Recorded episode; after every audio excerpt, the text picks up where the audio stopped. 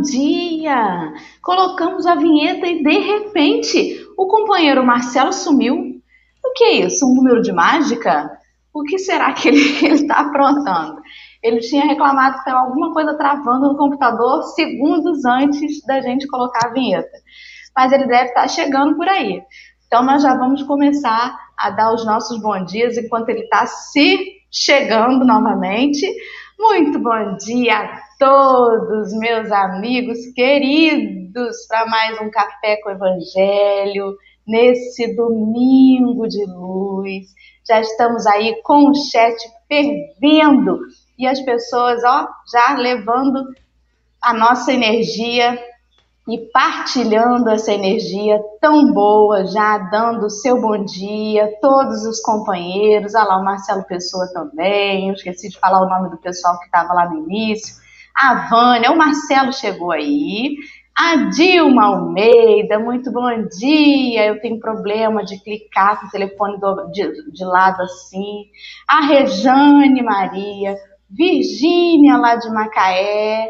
Bom, pelo menos era de Macaé, né? Lá no início do café, a Virgínia já estava com a gente. A Sônia, a Rejane de novo aí, a Fátima e todos os outros companheiros que estão conosco nesse começo de dia.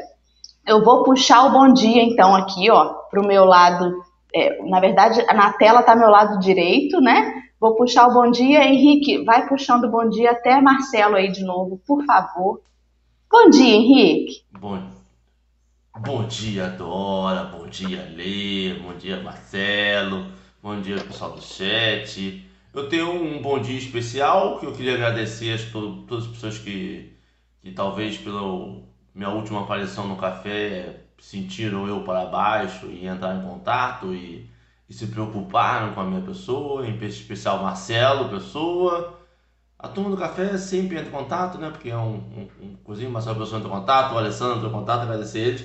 E uma semi-reclamação, porque eu já fui convidado em festa de aniversário, eu já fui convidado em confraternização de empresa, fiz algumas, e teve uma especial que me marcou, que a pessoa chamou para a confraternização da empresa e no dia da confraternização era a apresentação dos relatórios.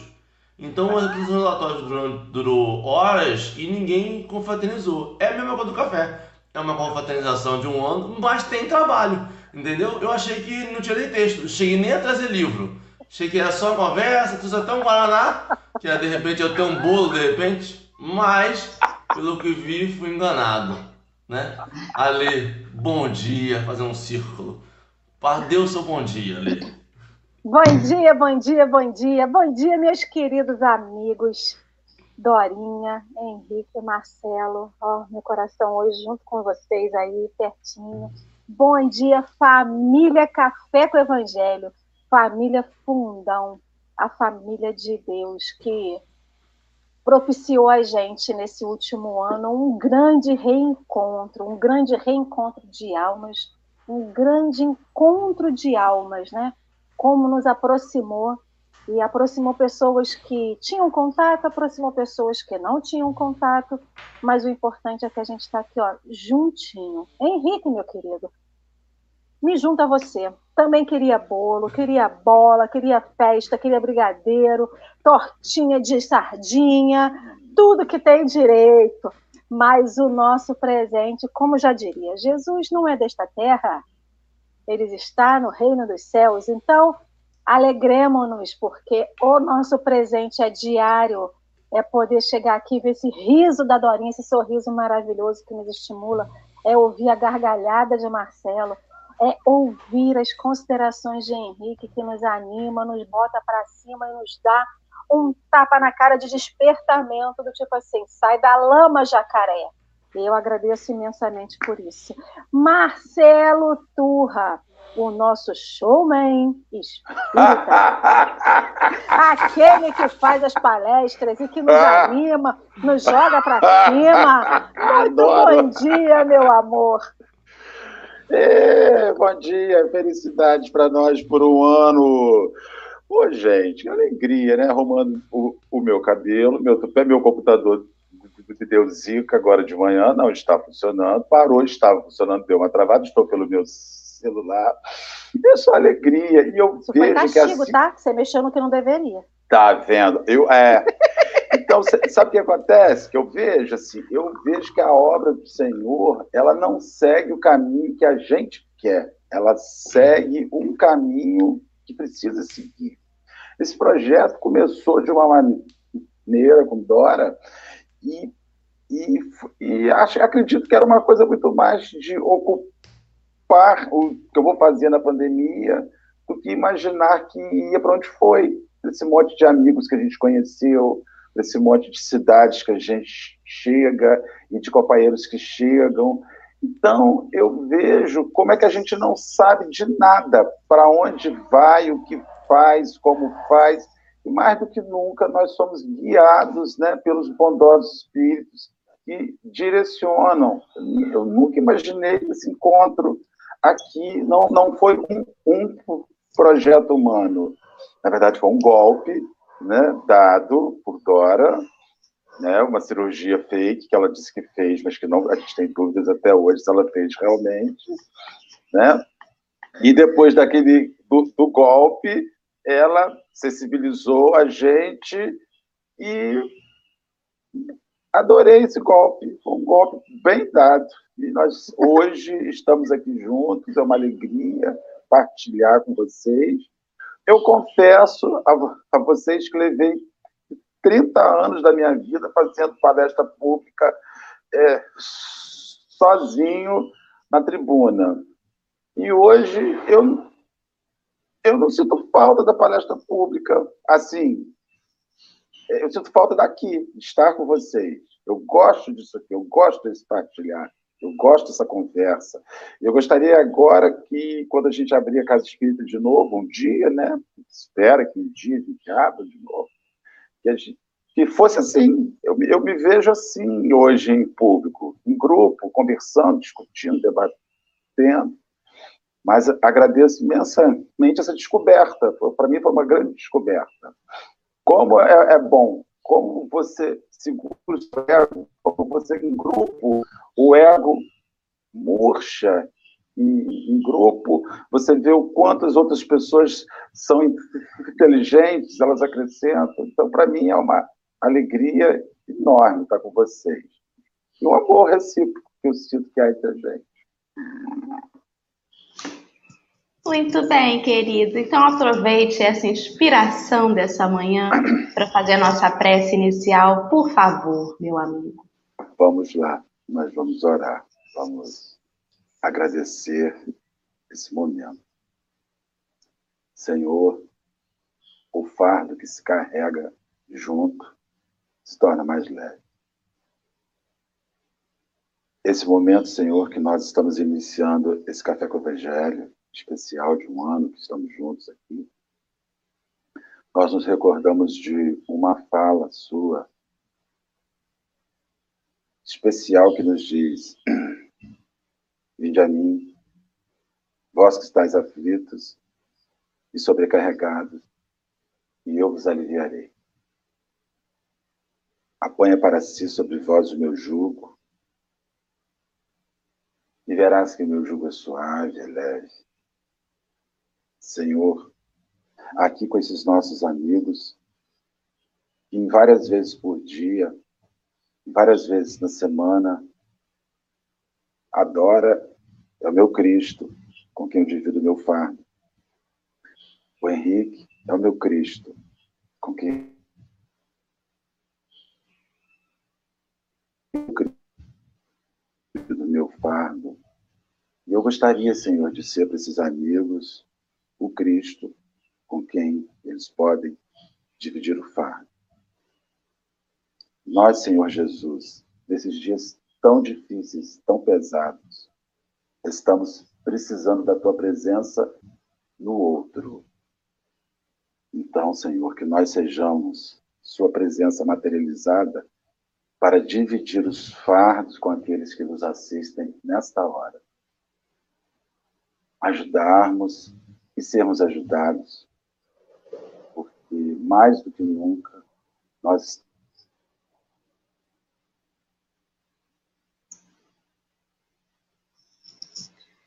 Marcelo caiu me deixou chorando nessa prece tão linda. E eu acho que, que assim seja, finaliza bem, apesar dele ter caído no meio dela. E eu achei assim muito fantástico ele fazer essa analogia, né? De que a gente fica procurando um Cristo lá fora, quando a gente pode ser um para o outro. Essa mensagem de amor. Ai, gente, eu falei que não ia chorar hoje aqui. E já estou começando mal. Essa semana eu tive, eu tenho, eu estou em uma aula na casa espírita que é o estudo do André Luiz. E aí a gente estava estudando um capítulo do nosso lar e Claudinha estava falando sobre os nossos anjos guardiões, os nossos anjos simpáticos, os familiares. E aí eu tive um start naquele dia que acho que se aplica aqui, né? A gente tem o nosso anjo guardião, que está do lado da Dorinha dela, do Henrique, o meu, de Marcelo, o de cada um. Só que a gente tem um anjo guardião muito próximo da gente que a gente esquece, que são os amigos encarnados. Da mesma forma que o anjo guardião não passa a mão na nossa cabeça, né? Ele compreende os nossos limites, os nossos amigos, ele aqui encarnados, eles também não vão passar a mão na nossa cabeça. Vai ser aquele que vai dar aquele tapa do tipo assim, acorda que agora é hora de andar, vai ser aquele que vai te botar no colo, e vai acolher o seu choro. E Dora, tá então, chorando? Coisa cafona, gente... olha só. então a gente. Eu caí. A gente percebeu. Caiu e me deixou em prantos. Ah, que então bom. a gente tem os nossos anjos guardiões encarnados e a parte. gente nem percebe. Então a gente tem anjo simpático, a gente tem anjo familiar e a gente está aqui, ó, um monte de anjo guardião um do outro, um monte de, de, de espírito familiar um ao outro que nos nos acalenta, que nos joga para cima, mas que também tira a gente da inércia, né? Que a gente saiba valorizar esses anjos guardiões que estão encarnados, que a gente às vezes nem percebe. Ai, ai, voltei. Gente, minha internet hoje está fazendo graça. É drama. Eu combinei para fazer drama. Eu caio e volto. Para que volta, Marcelo, volta, Marcelo. Só para ficar emocionante. É, só ficar emocionante. Gente, quantas vezes, quantas vezes, durante uns cinco meses, né? Eu fiz o café sem ter ainda a ideia de que ele ia se tornar o que ele se tornou, que ainda é muito pequeno, muito micro, né, gente? Mas eu não tinha essa ideia e, e fazia sozinha, era eu e os convidados, né? Quantas vezes eu fiz chorando, eu, eu e um convidado? Quantas vezes eu fiz chorando? Já chorei muito com o Zé Cláudio, já chorei com a Angélica, chorei muito. Até depois aqui, em trio, eu já chorei na tela.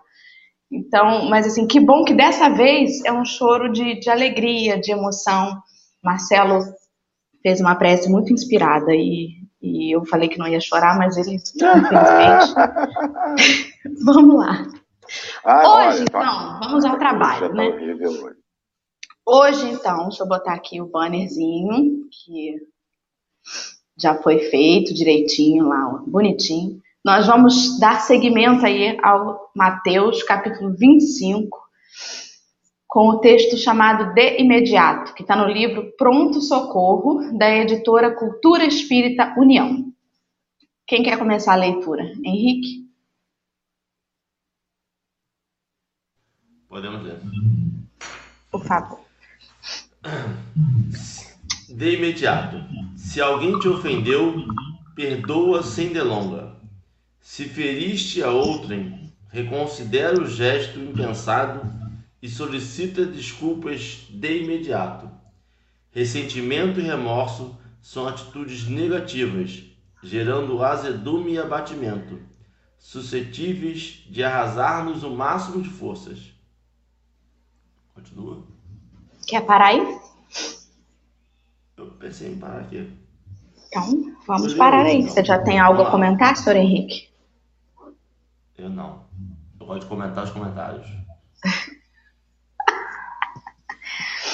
Pois é, então, gente, a gente vem falando aí esses dias, né, sobre essa coisa do perdão, do reconcilia-te com teu inimigo enquanto estás no caminho.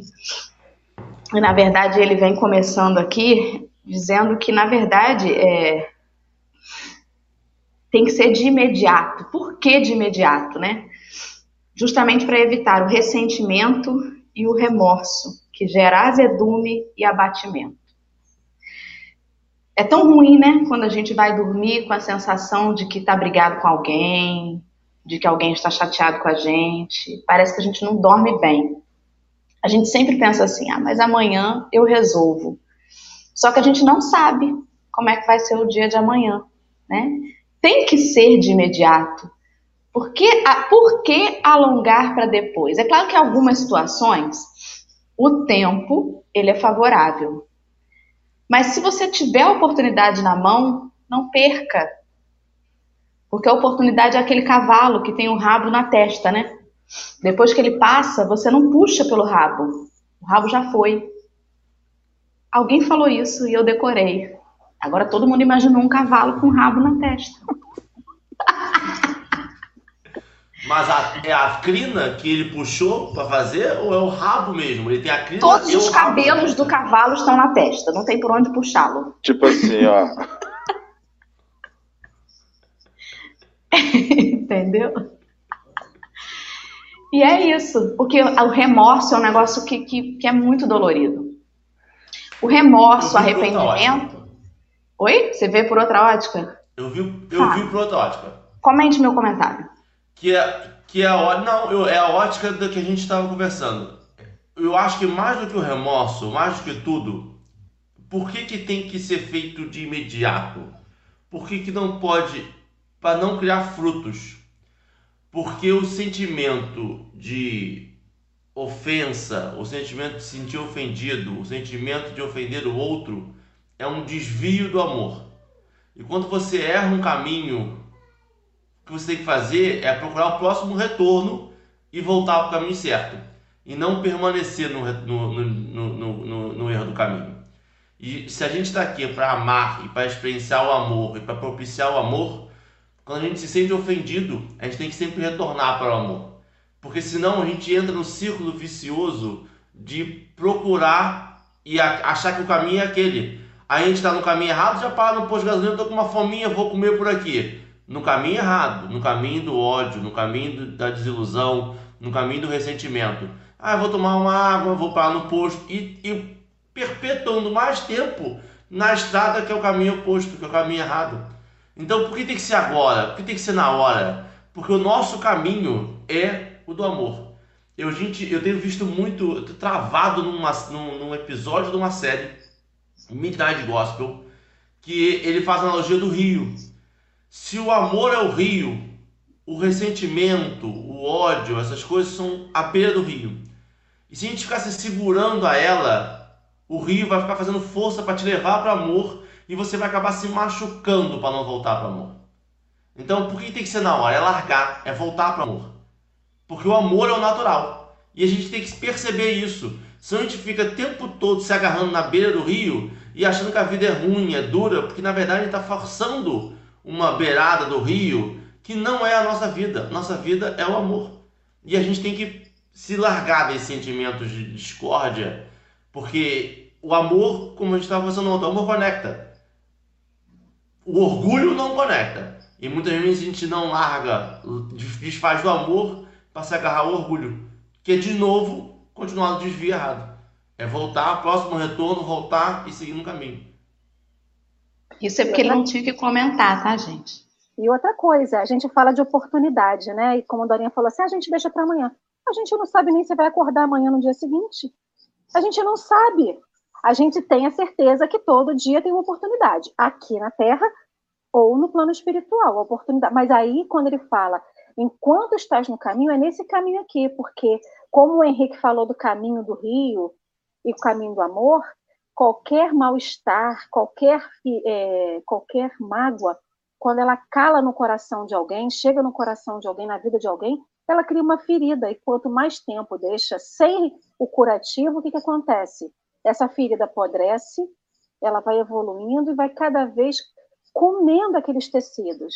E, literalmente, a mágoa, o rancor, tudo aquilo que a gente faz que a gente não pensa que dói no outro, mas que dói, ela vai gerando doenças, doenças físicas no outro e doenças no espírito do outro. Então, quanto antes é o curativo, é o curativo que a gente vai fazer no outro quando a gente pede perdão, é o curativo que a gente vai fazer no outro quando a gente se reconcilia.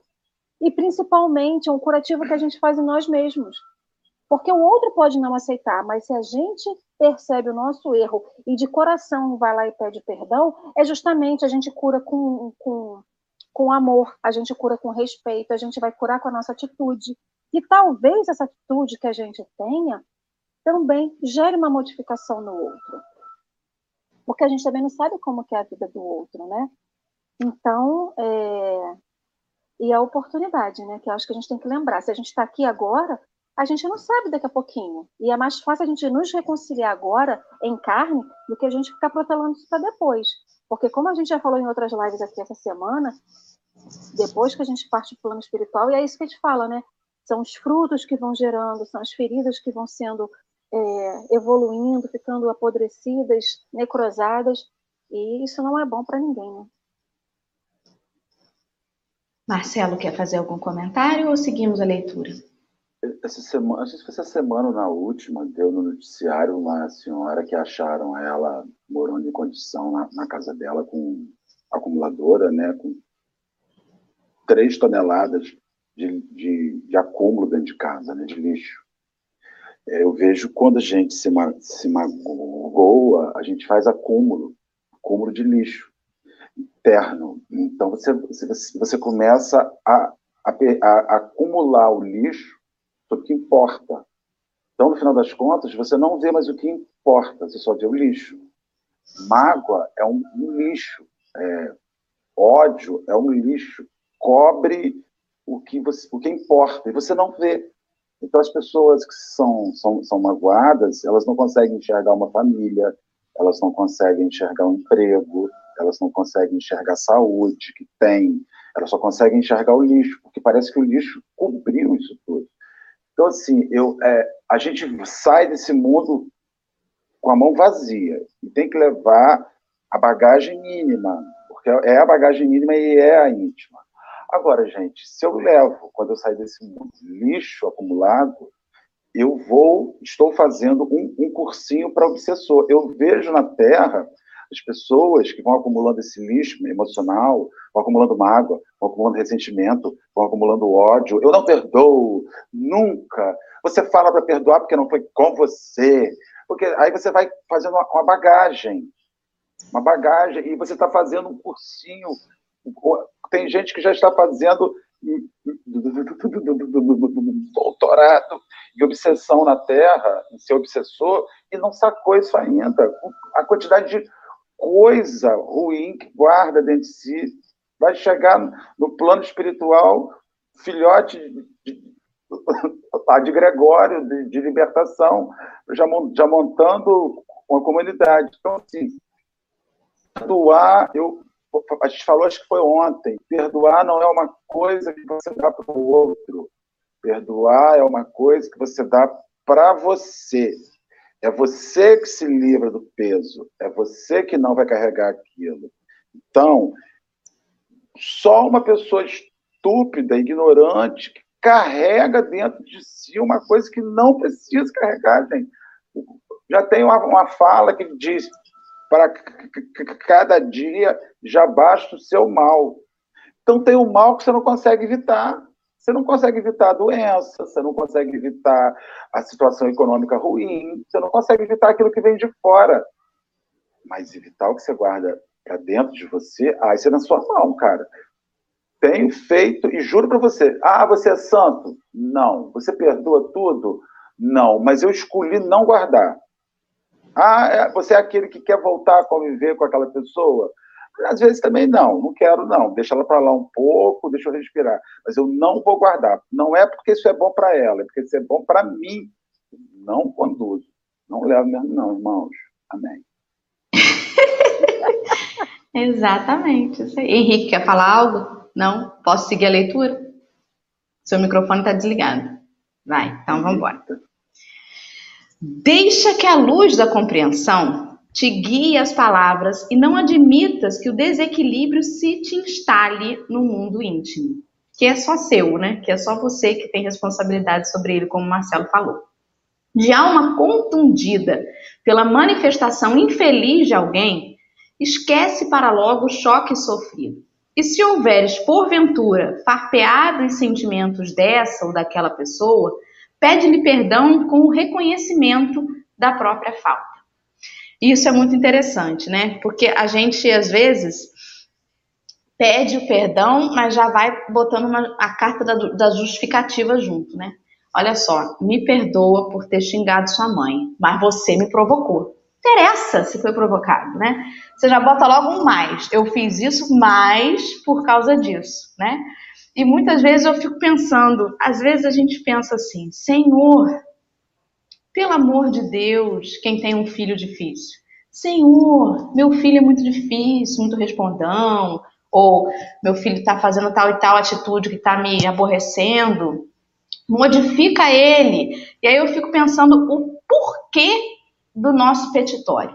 Na verdade, a gente quer que o filho se modifique, ou quem quer que seja, para que ele não sofra, para que ele melhore, para que ele evolua, ou porque esse comportamento dele está despertando em mim as minhas sombras e eu não sei lidar. Então, Senhor, muda ele, porque eu não estou sabendo mudar.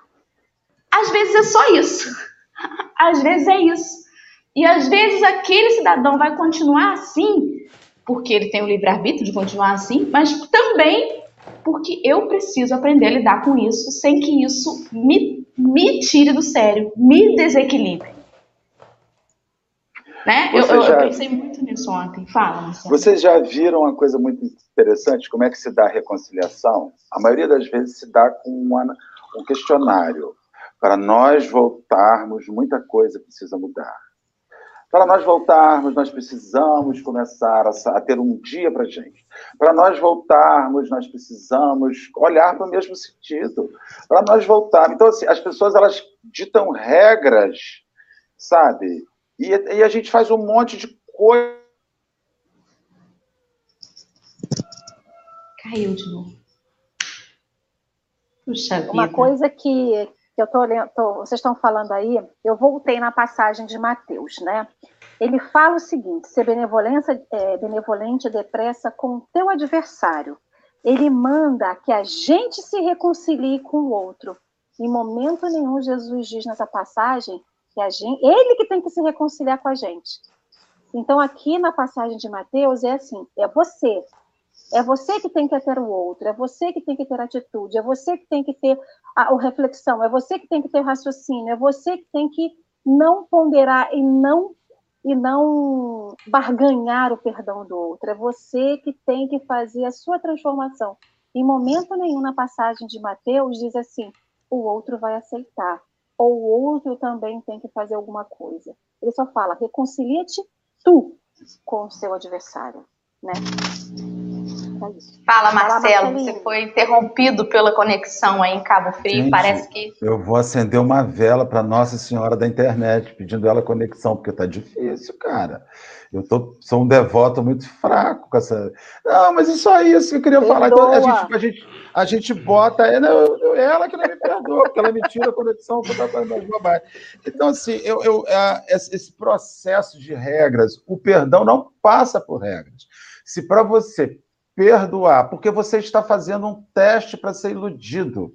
Eu te perdoo, mas não faça mais isso comigo de novo. Né? E sabe uma coisa que eu fico pensando às vezes sobre o amor? Henrique está falando sobre o amor lá atrás.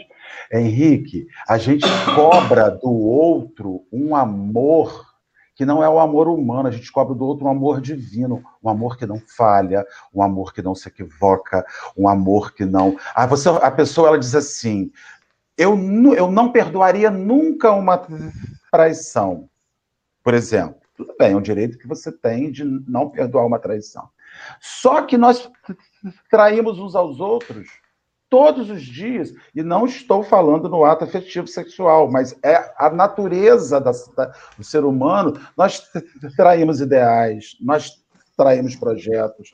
É, é a, a natureza humana, ela é traiçoeira por questão instintiva de sobrevivência, ainda do bicho que tem na gente. Então, eu estou falando sobre essa questão sobre o amor, porque quando você espera que o outro te ame, você espera que o outro te ame como Jesus te amaria. E você ama o outro, então, assim, você ama o outro com as suas limitações. Mas rejeita as limitações que o amor do outro tem para te dar. Você espera que o outro te ame como Cristo. E as pessoas não vão, elas vão te trair, elas vão te enganar, elas vão, elas vão te decepcionar, elas vão te frustrar, porque esse amor que nós esperamos que o outro nos dê é um amor que a gente não dá. Agora, a gente não dá por quê? A gente não dá porque nós não conhecemos a amplitude do amor. Então, assim, é muito interessante que quando você convive com uma pessoa, você espera do ato dela para você a perfeição. E não existe. Então, a maior burrice do ser humano é dizer assim: nunca pude imaginar, Alessandra, que você iria me fazer isso. Ela pode, porque eu não sei a situação que a conduziu, o momento que ela passou, o instante. É por isso que é uma burrice esperar de orador espírita, de padre, de pastor, de médium famoso, que ele não vai te decepcionar, porque ele ainda não conhece o amor do Cristo. Mas não é porque ele, o mundo não nos favorece isso. Estamos no mundo de própria expressão. Então, eu digo para os companheiros, estou falante demais, aproveitando minha internet conectada, que a gente espera do outro o amor puro, quando a gente não, não consegue dar. Então, assim, eu não, quantas vezes você fala assim, eu não esperava isso de você, Dora. Mas aquilo que, a, que eu não esperava da Dora, eu já fiz para 150. Entendeu? Então, como é que eu posso? Isso é, são as limitações das pessoas. A gente ama como humano e espera do outro amor divino. Olha que coisa doida. Henrique, quer falar? As duas considerações. Para mim, a pior não é a desculpa que que tá na que é aquela desculpa que você bota característica, né, que bota condições para ser perdoado. Para mim, a desculpa que tá na moda hoje em dia é aquela desculpa se, eu te, se você se ofendeu. É você passar pro outro a culpa por ter se ofendido. Desculpa se o dar tava na sua cara doeu, se você sentiu dor. Não, como assim desculpa se sentir dor? Tem que pedir desculpa pelo seu ato e não porque o outro tá sentindo ou não. Me tá muito na moda, principalmente de famoso assim. Desculpa para quem se sentiu ofendido. Quer dizer, o meu ato não tá errado, mas ah, já que as pessoas estão ofendidas, desculpa essa ofensa que as pessoas sentiram, mas o meu ato continua certo. Então, essas, essas percepções estão erradas. E eu acho, Marcelo, que eu acho que as pessoas talvez nem cobrem tanto o amor divino. É que as pessoas tiram da equação a transformação diária que todo mundo passa, mesmo não sendo espírita. Então, as exigências que a gente faz para aquele amor mudam. E a gente quer que aquela mesma pessoa que cumpria aquela exigência de seis meses, de um ano atrás, cumpra as novas exigências de um ano, de um ano e meio para frente. E não vai cumprir. E aí você fica cobrando dele a, a nova exigência de amor que você tem. Que na verdade já não é mais a mesma que ele sabia cumprir. E aí entra em outra discussão que eu tive com Dorinha. As pessoas não mostram, as pessoas, como a gente vem do mesmo potinho da raiva e da tristeza, as pessoas não mostram a tristeza, elas mostram a raiva. Elas não mostram o machucadinho, elas mostram a ferida. Não mostra a ferida, mostra a, a casquinha do machucado. A casca. Em vez de mostrar, você me deixou magoado, eu não gostei disso, me deixou triste, a pessoa chega assim, você errou naquilo, naquilo, naquilo, naquilo. Esquece de falar que aquilo ali motivou tristeza nela. Mas é porque ela não está disposta a se abrir também. Abrir dói, abrir machuca, abrir te revela, revela você e revela você ao próximo. E as pessoas não estão dispostas a isso. Elas preferem dizer assim, ó, eu tô machucado e por isso, e não o machucado em si, para ver se vai sarar, se não vai sarar. Ela só mostra a casquinha aqui, ó, tá vendo aqui, ó? E a casquinha é dura. A casquinha não é até feinha. O machucado não causa, a casquinha não causa, a casquinha tá, tá curado já. Quando na verdade a pessoa está ferida ainda e as pessoas precisam estar dispostas a, a, a, mostrar a ferida mesmo, a se abrir mais, a tirar a casca de eu sou duro, eu sou brabo, eu não choro, eu não fico magoadinho, não, isso é coisa de frescurinha. E aí a pessoa, na verdade, quando fala isso, tá morre ressentida, danada, chora, quer, quer, quer, quer um abraço, um colo de mãe. Mas aí ela nega, porque o que ela sabe que aquilo ali, se der um colo de mãe, talvez ela desabe e chore. E as pessoas precisam estar dispostas a se abrir mesmo, a chorar se for o caso. Acontece Como nas chama melhores isso? e melhores famílias. E como chama isso? Orgulho. Orgulho. Orgulho. É E nós aí, enquanto-. É nós. E sobre o que vocês falaram, e o Marcelo e você falaram sobre essa questão que a gente cobra um amor divino do outro, mas dá um amor daqui, mortal, vamos dizer assim, na verdade a gente se põe no papel do orgulhoso. Eu sei tudo, o outro não sabe nada. Então, já que eu sou o tudo, eu dei o meu melhor. Então, isso que eu estou te dando é o que eu tenho para te dar, e é muito. Mas cobra do outro uma perfeição que o outro não é. Por quê? Por orgulho e vaidade, não se permite perceber ou não quer perceber o quão imperfeito ainda é. Que erra, que faz um monte de lambrecagem na vida, né? E aí a gente volta para aquela coisa do orgulho, da vaidade, que não deixam nem ver nem evoluir, nem aprender, nem se permitir. E as pessoas não se permitem a viver nada, né? E aí acontece uma coisa muito interessante, rapidinho. O que, que vai acontecer? Não acontece imediatamente a resolução, como o- a mensagem fala, o texto de imediato. É, aí teve a, a- a- Ana Paula, botou um comentário aqui que eu vou botar na tela. Tem gente que diz que tem freezer, que guarda e conserva. né? Guarda ali, tudo conserva dentro dela, aquele ressentimento. Então, quando você. É o freezer que a Ana Paula está dizendo aí, que quando você guarda mágoa, você conserva. E tem gente que você abre a geladeira, parece um, um negócio de picles, né? Tem Aquela monte de coisa amarga ali dentro, conservada, de, de raiva interior. Gente, isso não faz mal para o outro, não, isso faz mal para você. Não guarde. E outra coisa, é ilusão. Deixa que amanhã você- o fulano esquece. A gente é muito especialista nisso, né? Faz uma lambança, um emporcalhamento, como a Lê falou. Ah, deixa. Amanhã já esqueceu, já passou. Agora, eu vou dizer para vocês uma coisa. Quem faz, até esquece. Quem recebe, a não ser que tenha uma alma muito altruísta, que não queira conservar aquilo dentro de si, leva aquilo para a vida inteira. Tem gente que fala assim, ah, tá tudo bem entre a gente. Tá, tá sim. Mas em 1968, aquele sorvete que, que eu te pedi uma, uma lambida e você não me deu, poxa, aquilo ficou, sabe, 52 anos, tem gente, até hoje, você vai, vai para churrasco de família, começa o- Natal, pô. Natal. Come- É, Natal. Começa o Natal. E aí, tá tudo bem? Pois é, Henrique.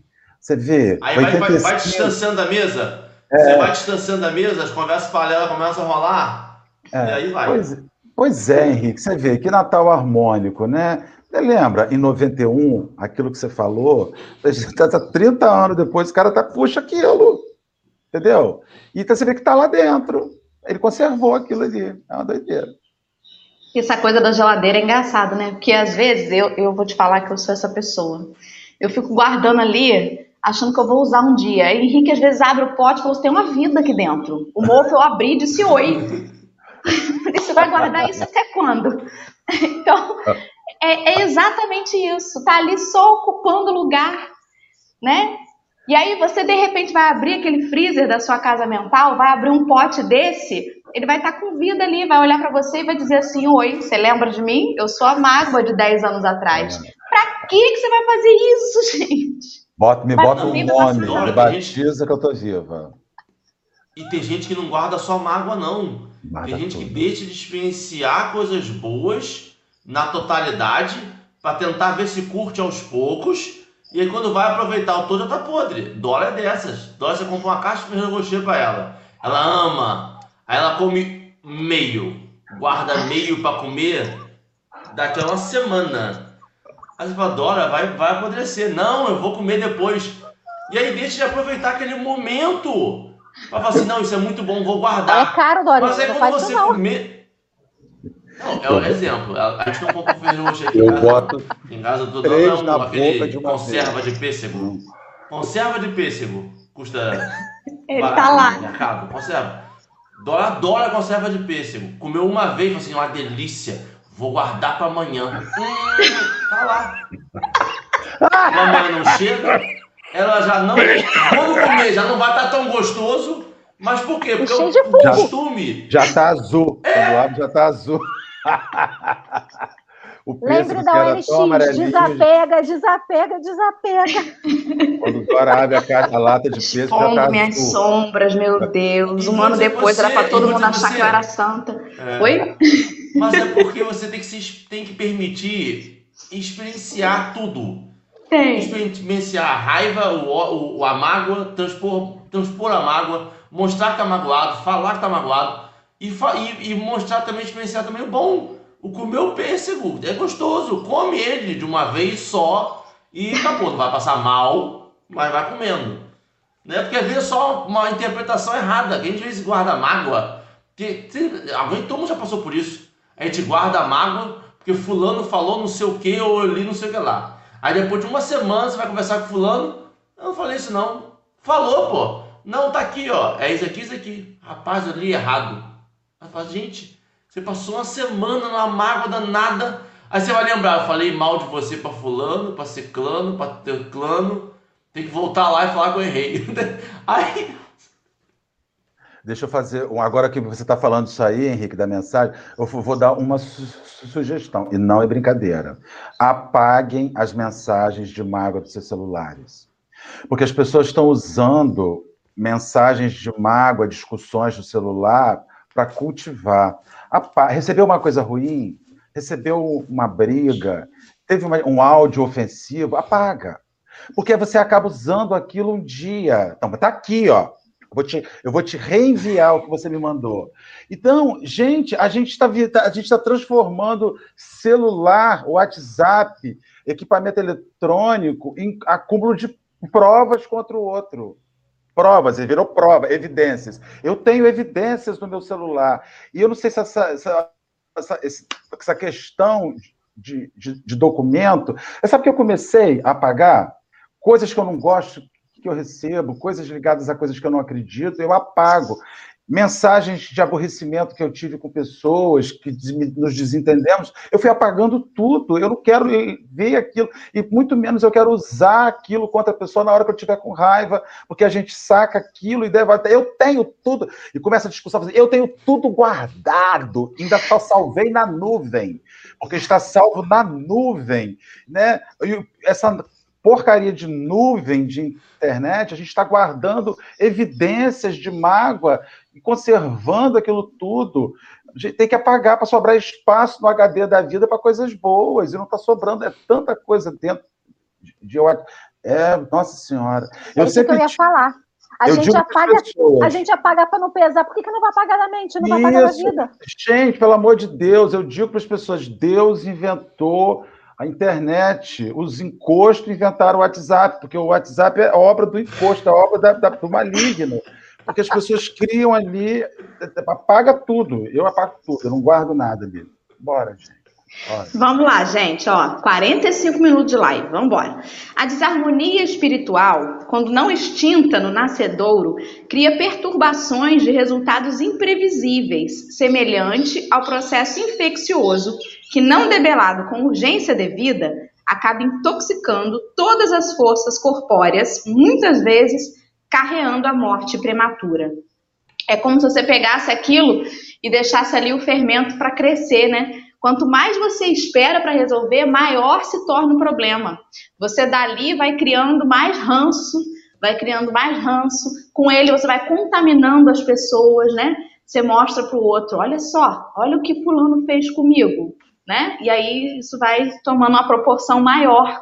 O tempo, às vezes ele é bom, mas às vezes ele é ruim por isso. Vamos lá, vamos seguir. É por esse motivo, certamente, que Jesus, o divino mestre, não apenas nos recomendou reconcilia-te com o teu adversário, mas nos esclareceu de modo convincente, afirmando: reconcilia-te depressa com o teu adversário enquanto estás a caminho com ele. Aí eu queria fazer uma consideração, terminamos o texto. É, tem muita gente que pensa assim: não vou dar o perdão para Fulano, vou prender fulano. Eu não vou evoluir, tu também não vai evoluir. Não tem aquele orme, orme, orme, eu não durmo, ninguém dorme. É isso. Não vai evoluir. Vou prender você. Mas não é assim que funciona. Se o Marcelo não me deu perdão, eu tentei a reconciliação, eu tentei de tudo e ele não me perdoou, não estava aberto para isso. Se eu me livro desse fardo, a dívida não é mais entre nós. A dívida é agora entre Marcelo e as leis divinas. Ele não vai empacar o meu crescimento e nem eu dele.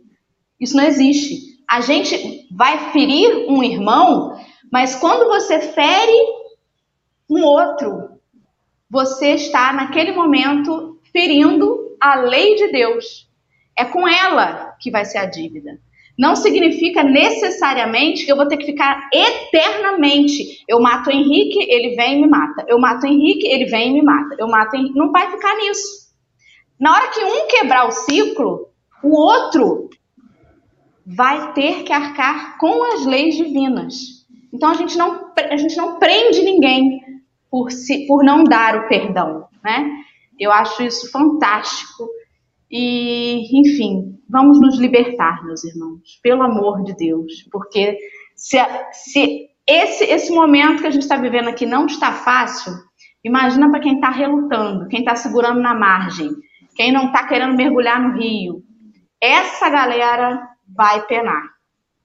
E se a gente ficar de uma margem só jogando o dedo para quem está preso na outra, a gente também não vai seguir o fluxo do rio mergulhemos. É isso. Eu lembrei da historinha que alguém contou aqui essa semana falando do Chico, né? E eu não queria estar na pele daqueles que fazem, né? Então, da mesma forma que a gente não quer estar na pele daquele que induz a dor e faz tudo que faz, que a gente possa fazer a nossa faxina.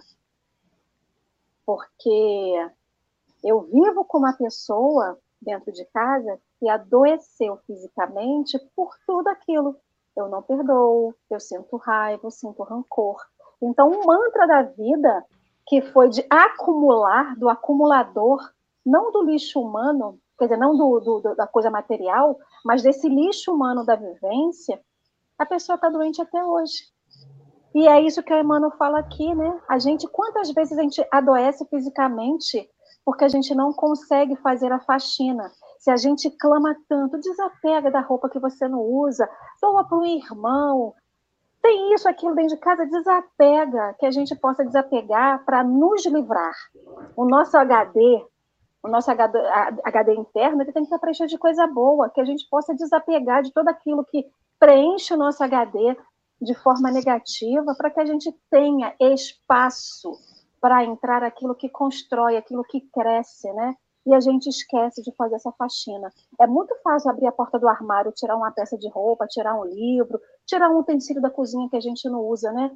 Agora, abrir as portas da alma, escancarar, e não é escancarar para o outro, não, é escancarar na frente do espelho, que é pior do que escancarar para o outro. Escancar a alma na, na porta assim do espelho, assim de frente para o espelho, e faz assim: o que, que eu posso tirar hoje? O que, que eu vou desapegar hoje? E desapega. Lembra da OLX, desapega, desapega, desapega. Sai daqui, não quero mais você aqui. Então, Sai, raiva, beijo no ombro, Estamos sendo patrocinado? Vai que, né? Vai que. De repente, um boletim. Fica dica. De repente. É, espiritual. Vai, Henrique, suas considerações. Marcelo plano de dados bom pro Marcelo, internet que não cai, entendeu? Nossa, ah. computador pra, pra gente. Tá computador. Não, vamos parar de pedir. É brincadeira, hein, gente? Pelo amor de Deus, em nome de Jesus. Vai, Henrique, faça suas considerações. Minha consideração final já é. Então, sabe o que eu tava pensando? É... Sobre o senhor de não segurar, sobre essa pessoa quando acordar, a gente tem que se tentar ver quem que a gente quer ser. Não quem a gente é, porque a gente, quem a gente quer, a gente tem que fazer a reforma íntima para poder se penalizar. Mas quem que a gente quer ser? A gente passa todo dia estudando, todo dia a gente vendo, porque a gente está mirando em alguém. A gente está mirando aqui, no caso específico aqui, em Jesus, em algo de amor, algo puro, e aí a gente quer e a nossa lei diz que a gente vai chegar lá. Em algum momento, a gente vai passar por algumas encarnações e vai conseguir chegar nesse, nesse ser puro e supremozinho aí. Então a gente tem que mirar nele e tentar ser ele. Então a gente tem que pensar o seguinte: quando desencarnar, a gente quer ser aquele que ampara ou aquele que é amparado? Porque se a gente sabe que vem do mesmo potinho a raiva, a tristeza, a desilusão, o rancor, talvez a gente fale que o amiguinho vai ser amparado, que quando ele acordar, ele vai sentir, e a gente esquece que quando a gente acordar, a gente vai sentir também. E o acordar o desencarne, e a gente vai ver o quanto a gente ficou preso rancor, a tristeza. E eu estava conversando com Dora muito ontem sobre tudo, e a gente tem que se conectar, tentar sempre se conectar. Por isso que a gente fala em prece, por isso que Dora até abriu meu olho nisso, porque a gente fala tanto em prece, porque a gente fala tanto em oração, porque às vezes está difícil perdoar a a gente tem que se conectar, tentar se conectar em prece, em meditação, em olhar o mar, em abraçar a árvore, tentar se conectar esse, essa, esse rio de amor, esse, essa energia de amor que está no universo, que está aqui. Se a gente acredita que Deus é onipotente, onisciente, é porque Ele está em tudo, em tudo. Então a gente precisa se conectar a Ele, para que Ele ajude a perdoar, para que Ele dê a percepção do quanto o nosso sentimento é pequeno ainda do quanto isso é uma pequenez na nossa alma. E para a gente possa se conectar, que a grandeza da alma é maior do que o ato de A ou B. Se a gente acredita que não tem desencarne, que não tem morte, que a gente acredita que a gente vai voltar várias vezes, que a gente acredita que a gente vai evoluir, se a gente acredita que o destino é o amor, o mínimo que a gente tem que fazer é encurtar o caminho, é não ficar lutando contra o fluxo. Se a gente não consegue perdoar hoje, tenta não magoar, tenta não repetir a mágoa, tenta se conectar a Deus para que Ele, para você perceber o pequenez do ato e aí você consegue se conectar ao amor e aí você vai ver que aquilo ali não é, você vai perceber que não tem nem que ser perdoado porque é um pequeno ato de um pequeno ser humano de uma pequena encarnação e a dificuldade de perdão de um ato de alguém revela sobre o quanto nós ainda precisamos reencarnar ainda. E eu sei que eu vou ter que precisar reencarnar, eu adicionei mais duas encarnações na minha conta. Estou aí devendo 35, mas um dia eu vou pagá-las. Eu parei de contar. Não, eu tô contando. Eu tô contando. Eu não sei em qual eu tô, mas é 35 para frente. Gente, tem um passarinho cantando no meu ouvido que tá divino aqui. Não sei no qual microfone que tá Ele tá aqui, de frente pra, pra janela. Ai, Manda um beijinho pra ele por mim. Posso fazer minhas considerações Valentina, finais? Pode, Marcelo. Então, gente, agradecer esse ano. Na verdade, a gente não ficou junto um ano, mas a Alessandra e eu estava vendo que fomos os mais, mais convidados antes de fazer parte do grupo. Então já estava sendo um preparo espiritual, né, para a gente vir, né, que a gente já tinha vindo 170 vezes. Então, e assim, quando depois... eu não convidava, Marcelo falava assim: Eu fiz alguma coisa? Você não me chamou mais? Pode contar o bastidor? já delica... Pode é, estava bastidor? muito sensibilizado, é, muito sensibilizado. Então, assim, eu gostaria só de fazer minha consideração final sobre o perdão é o seguinte: se a gente não se conscientizar que essa vida é passageira, porque o orgulhoso acredita que começa aqui e acaba aqui. Ele não acredita no futuro. Porque quem acredita no fu- futuro muda a sua vida. A gente acredita que a gente vai exercer o domínio sobre a nossa vida ad infinitum. E não vai. Então eu digo assim para as pessoas, digo para mim, diariamente, é transitório, vai passar, a casa que você mora é transitória, vai passar, o carro que você tem é transitório, vai passar, as relações que você vive é transitória. Na outra vida vai ser outra configuração. Então a gente falta para gente para resolver as coisas de imediato é entender a transitoriedade da vida A imponderabilidade, nossa senhora, imponderabilidade da vida. A vida, a gente não domina. O orgulhoso crê que domina. Então, se libertar agora é não conduzir para soluções futuras. Falta para gente, não é uma crença na reencarnação.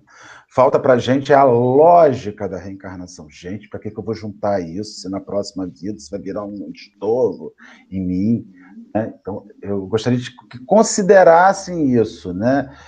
Pensem nisso. A vida ela é transitória história. Nós estamos vendo agora um horror de morte. É horrível ver isso. Horrível, horrível, horrível. Não é bom. Não é bom o estilo da morte da Covid. Não é bom como as pessoas estão morrendo. É horrível.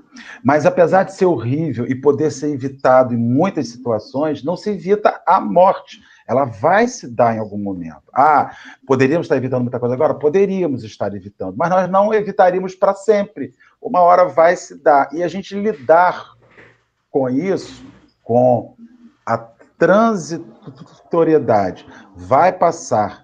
A gente está no Café com o Evangelho, a gente ama fazer isso, mas ele vai passar um dia. Um dia ele vai passar. Um dia a gente não vai estar mais aqui, espero que demore muito tempo. Um dia, pode ser que antes chegue outro. Gente, a casa do caminho, fundada por, por Pedro, por Paulo, por Maria de Nazaré, por Tiago, pelos apóstolos, acabou, passou. Vocês já viram algum aniversário da Casa do Caminho? Ah, aniversário da Casa do Caminho de dois mil anos. Ah, vamos lá comemorar dois mil anos da Casa do Caminho. Passou, porque tudo passa. Né? Tudo passa. Né? Até a uva passa. Como falei outro dia para o Henrique, falei, Henrique, Ai, nessa vida. Na, Henrique, nessa vida tudo é passageiro, menos o trocador e o motorista. Então, assim, a gente precisa entender a transitoriedade. Vai passar. Aproveita enquanto está aí. Tá bom, irmãos? Muito obrigado, foi um prazer só, estar com vocês. Me permite só um adendinho. Me permite só um ah. adendinho, Marcelo. Apresentar meu suporte celular. Acredita... Pô, suporte bonito, hein? É. OLX. Aqui. Você tá cavando um patrocínio. Tá cavando. Só um adendo do Marcelo, porque a gente fala muito que, nossa, nossa, que, é, que, que o espiritismo é científico, o espiritismo é comprovação. E uma comprovação do que a gente precisa realmente é isso que você está falando, é você parar para conversar com pessoas que descobriram um câncer terminal, que tem ciência do prazo, a leveza que eles têm. A certeza da morte faz com que eles experienciem cada momento da vida. Então o que falta para a gente realmente é isso. É, é, por isso que eu, eu quis fazer porque assim, a gente fala tanto de científico, vamos comprovar, mas, mas não pode ser verdade. Comprova. Para e vê entrevistas de pessoas que, que encontraram, defrontaram de verdade com a morte certa, iminente. Pega as pessoas que tiveram experiência pós-morte e você vai ver que quando você vê isso de frente, a percepção muda. Porque você vê que é transitório de verdade. E muda. Desculpa, Marcelo, tentei complementar o seu complemento, quer dizer, é um absurdo. Mas é, eu vou complementar o seu complemento. Desculpa, Dorinha. Agora meio-dia. É domingo. O que, que acontece? A gente ter a percepção da finitude da vida não é fácil. Todo mundo nasce sabendo que vai morrer. Agora, a gente age como se a gente fosse morrer depois de acabar o café? Não a gente age como se a gente tivesse uma vida aqui na Terra que não fosse acabar nunca. Então, quando a gente tem a percepção da finitude da vida, que ela tem um prazo limitado, a gente não perde mais tempo. Que eu acho que é o que acontece com os pacientes terminais. Não tem tempo a perder. Então, quando a espiritualidade fala assim, olha, tudo é para ontem. Quantos recados a gente recebe? Olha, estuda, faz isso, faz a reforma íntima. Que o recado mais urgente que a espiritualidade manda para a gente é faça reforma íntima, não se abandone, não se, não se esqueça, não esqueça de você mesmo. E aí, o que, que a gente faz? Ah, eu vou deixar para amanhã, né? Hoje eu tô cansada, hoje eu não quero não. Aí a gente fala assim, aí tem hora que a gente fala assim, não, eu vou deixar isso para outra vida, porque aqui eu não vou dar conta. E a gente vai postergando, porque a gente acha que a gente vai ter todo o tempo do mundo. E realmente a gente tem. Só que o aqui agora, ele nunca mais volta. E a gente vai protelando, protelando. E nessa de protelar, a gente deixa para amanhã, e amanhã a gente deixa para o outro dia. E aí a gente vai deixando quando a gente não percebe que a gente não tem mais tempo a perder. Ah, eu queria agradecer. Já que você não, os meninos agradeceram, eu quero agradecer a Jesus. Porque ele, mesmo percebendo o tamanho da minha pequenez, mesmo ele percebendo o quão ignorante eu ainda sou, o quão imperfeita, o quão eu não sei nada, ele há um ano atrás falou assim: aceita o convite da Dora.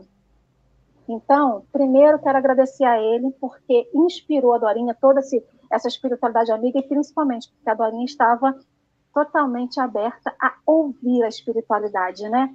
E depois porque ela insistiu, ela insistia no convite. Quantas vezes durante esse ano eu falei assim, eu não quero mais. Eu não tenho capacidade, é porque eu não sei nada. E aí esse um ano me mostrou que o tamanho da minha fé ainda não é do tamanho de mostarda mas ela pelo menos cresceu um pouquinho mais. Então, Jesus que, que olha para mim e fala assim, Alessandra, você é um ser tão pequenininho, mas vai lá, minha filha, vai lá, se junta com esse povo, porque eu vi, né? A gente até pode ser muito bom sozinho, mas a gente é muito melhor quando a gente está junto e acompanhado, né? Então, gratidão a Jesus, porque me viu pequenininha do jeito que eu sou, me aceitou pequenininha do jeito que eu sou. E principalmente por me fez chegar até vocês. Muito linda, Lê, minha amiga. Fala. Jesus me aceitou Ale. gago, gente. Presta atenção. Se ele me aceita, você aceita gago na parada. E, você é um gago audacioso, porque você é um gago que quer fazer palestra espírita com palavras espíritas. Olha, olha, olha a audácia. Palavra grande e complicada. Pô, palavra grande. Palavra difícil, que eu, eu não sei falar essas palavras até agora. Meu dicionário está completando ainda. E eu queria Vamos. fazer uma adenda aqui, porque tá. eu, a, a, a, a, a Alessandra fez um discurso. A Alessandra fez um discurso emocionado aí, de agradecimento, de não sei o quê, e foi que todo mundo fez, mas eu não fiz também, não. Eu não agradeci nada. Eu, o Marcelo, quando eu ia começar, eu cortei ele. Então eu acho que cabe aqui o direito de resposta para cada um. Eu e o Marcelo teríamos o direito de resposta e agradecer também. Tá aí a minha emoção, presidente. Agradeça, Henrique. Diga, agradeça a Jesus muito, por esse ano. Muito. muito obrigado, Jesus encarnado em Dora, pelo convite Ai, há um tempão atrás para fazer. E acho que mudou muito a nossa percepção, facilitou muito a nossa pandemia. Acho que sem ele a pandemia seria bem mais difícil para todos nós. Eu falo isso para mim, acho que sem ele, a gente estaria numa espiral bem ruinzinha, pelo menos eu acho.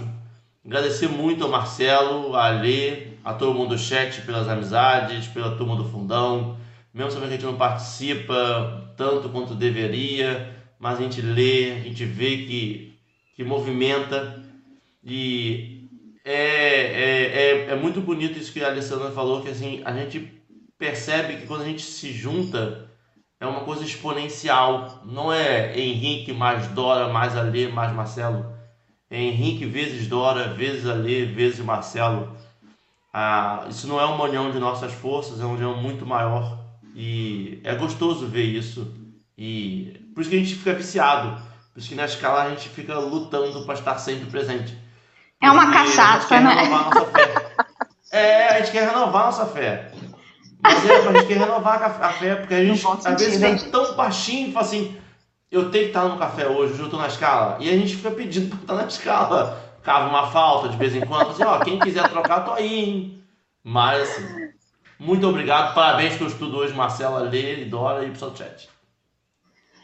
Agora, Marcelo, você gostaria de falar algo antes do nosso encerramento, querido? Não? Henrique, por gentileza. Marcelo não quer falar, Henrique. Não obriga o menino. Você chamou ele de gago audacioso e ele, ele se feriu. Eu estou no computador. Você quer que eu então, faça então, clica aí. Pode mas, mas não estava no começo. Você vai conseguir botar no começo? Já botei no começo, já botei no começo. Então tá bom, vamos lá. É...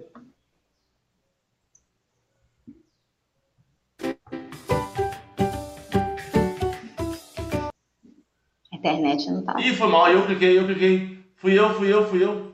Calma aí. Perdão, calma, calma. Ô, DJ.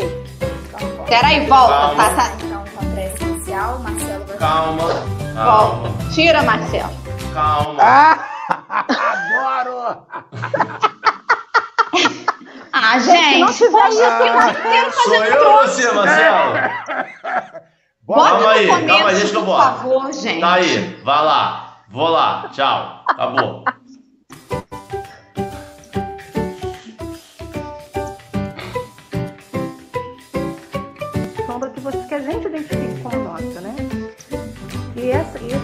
falando num mundinho muito pequeno que é o nosso. Então,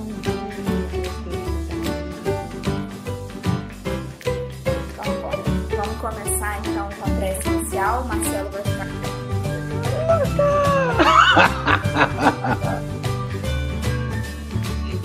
Esse é Jesus?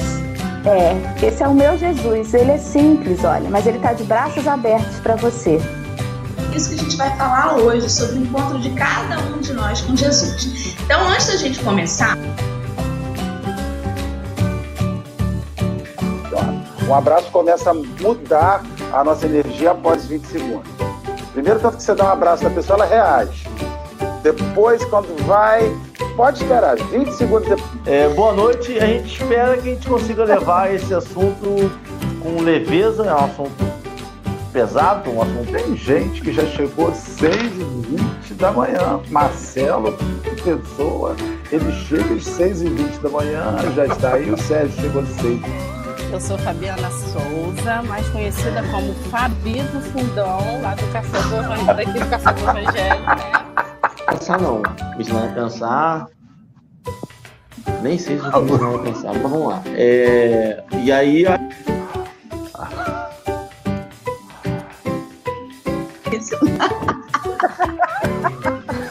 É, Henrique, tá em cima de você, faz assim pra mim, por favor. Assim, ó. Bom dia, meus amigos queridos. Muito bom dia. Nesse sábado de luz. Ah, essa, essa aqui, acertei. Isso. Bom dia. É tão bom estar aqui com vocês. Eu só quero agradecer e muito, muito obrigada, de verdade, a todos que estão conosco no chat. Marcelo, obrigada. Lê, Alexandre, Verônica, Henrique.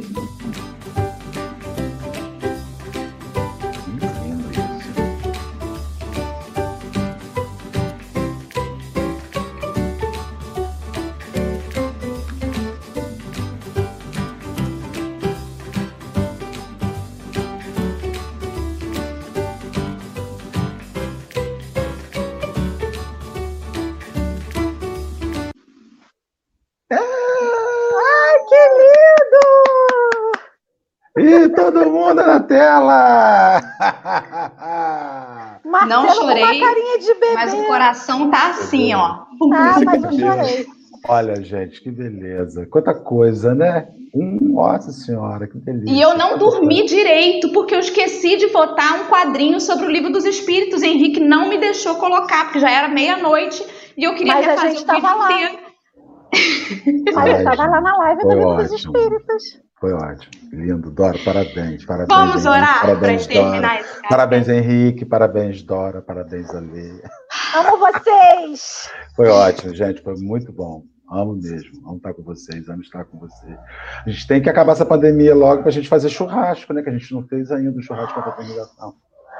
Churrasco com o evangelho, gente. Como é que vai ser isso? Senhor. Piquenique, Vamos churrasco, tudo que tem direito. Vamos orar. Vamos agradecer a Deus. Senhor, eu te agradeço imensamente, Pai. Se há algum tempo atrás alguém surgisse e me dissesse assim, Dora, olha, vai ter uma pandemia mundial e você que gosta de dormir até às 11 vai acordar às 6 horas da manhã, todos os dias, para começar aí a falar sobre o Evangelho, eu ia dizer de forma alguma, não conte comigo. Mas nessa hora, depois de tudo isso, a gente percebe que não sou eu. Não é a Dora, não é o Henrique, não é a Lê, não é o Marcelo. é algo muito maior do que a gente. Que a gente nunca se esqueça, Jesus, de que nós não somos nada.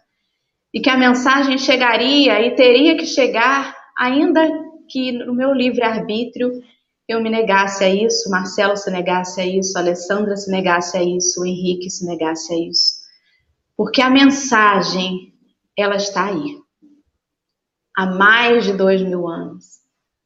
Ela permanece e persevera Somos instrumentos pequenos, mas desejamos fazer jus à confiança depositada, não só nós quatro, mas a cada um dos irmãos que se juntou, porque eu tenho certeza de que, além de fazer bem a cada um de nós, particularmente, a energia que a gente movimenta em mais de 100 pessoas atualmente unidas num único pensamento às sete horas da manhã, todos os dias, esses fluidos, sem sombra de dúvida, eles têm sido medicamento, instrumento para a espiritualidade nesse momento de tanta dor, de tanta transformação.